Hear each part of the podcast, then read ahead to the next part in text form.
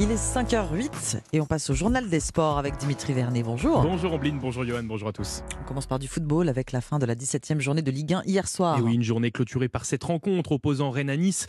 Un duel rouge et noir qui a tourné en faveur des Bretons. Victoire des Rennais 2 buts à 1. Arraché dans les derniers instants du match par Benjamin Bourigeau, buteur à la 89e minute. Une soirée quasi parfaite au Roison Park. Je dis bien quasi, car plutôt dans le match, le buteur rennais Martin Terrier en pleine bourre depuis le début de saison s'est blessé au genou gravement au vu des images. Pas sûr qu'on on le revoit sur les terrains cette saison. Un coup dur pour le coach breton Bruno Genesio. C'est le, gros point noir de la soirée. Tout aurait été euh, presque parfait euh, euh, sans cette blessure. On aura plus de nouvelles demain.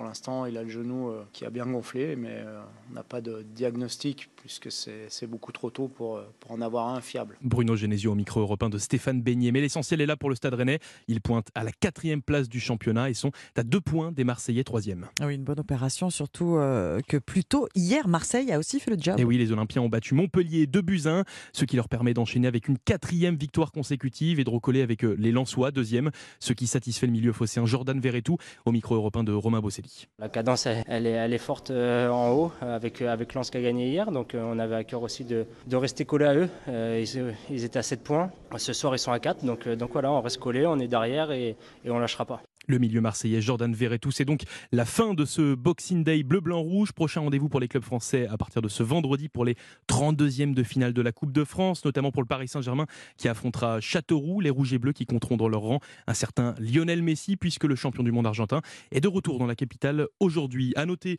que son rival de toujours, Cristiano Ronaldo, est lui arrivé euh, hier en Arabie Saoudite pour rejoindre son nouveau club Al Nasser, la star portugaise qui a signé un contrat estimé à 200 millions d'euros sur deux ans et demi. Il sera aux supporters saoudiens aujourd'hui à 17h française. Le monde du football qui pleure son roi Pelé, décédé jeudi dernier au Brésil, des milliers de, femmes, des milliers de fans euh, se sont rendus à sa veillée funèbre. Et oui, l'ultime adieu d'un peuple à sa légende dans le stade du club de Santos, là où Pelé a joué quasiment toute sa carrière. Une veillée funéraire où s'est rendu le président euh, de la FIFA, Gianni Infantino, qui a annoncé vouloir renommer dans tous les pays un stade au nom de la légende brésilienne.